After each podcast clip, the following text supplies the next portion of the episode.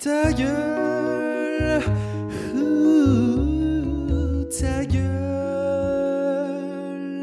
Ta gueule. Ta gueule. Ta gueule.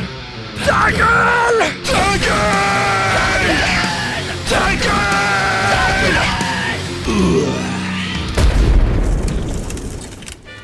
Eh, Je ti, t'es bien de main, quoi, Biloute. Mais Shenan a raison pour l'enfermer de bouc.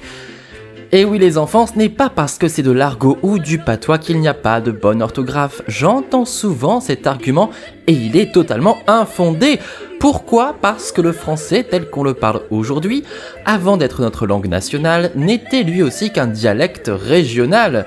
Et il vient de la région parisienne, évidemment, parce que ces connards de parisiens se prennent pour le centre du monde, alors que ce ne sont que de gros trous du cul. Mais passons. Allons plus au nord, allons dans le schnorr.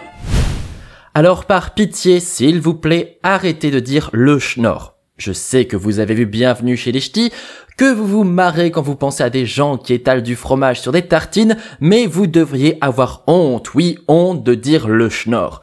Che, c'est ça la façon dont on prononce le son se dans le nord. Par exemple, boire de l'alcool se dit chucher, qui vient du verbe sucer, sucer du latin succiare, voilà voilà. Vous êtes donc tous une bande de gros chucheux, et Dieu sait que j'aime bien ça, les gros chucheux.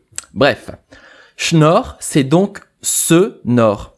Le ce nord, ça ne veut rien dire, nous sommes bien d'accord. Depuis quand on met deux déterminants avant un nom commun, allons enfin?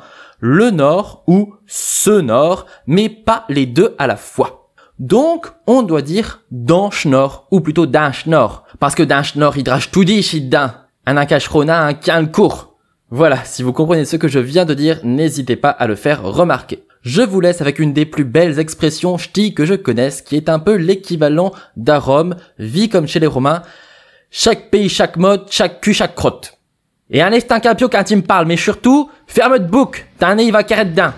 Ou plutôt, devrais-je dire... Ta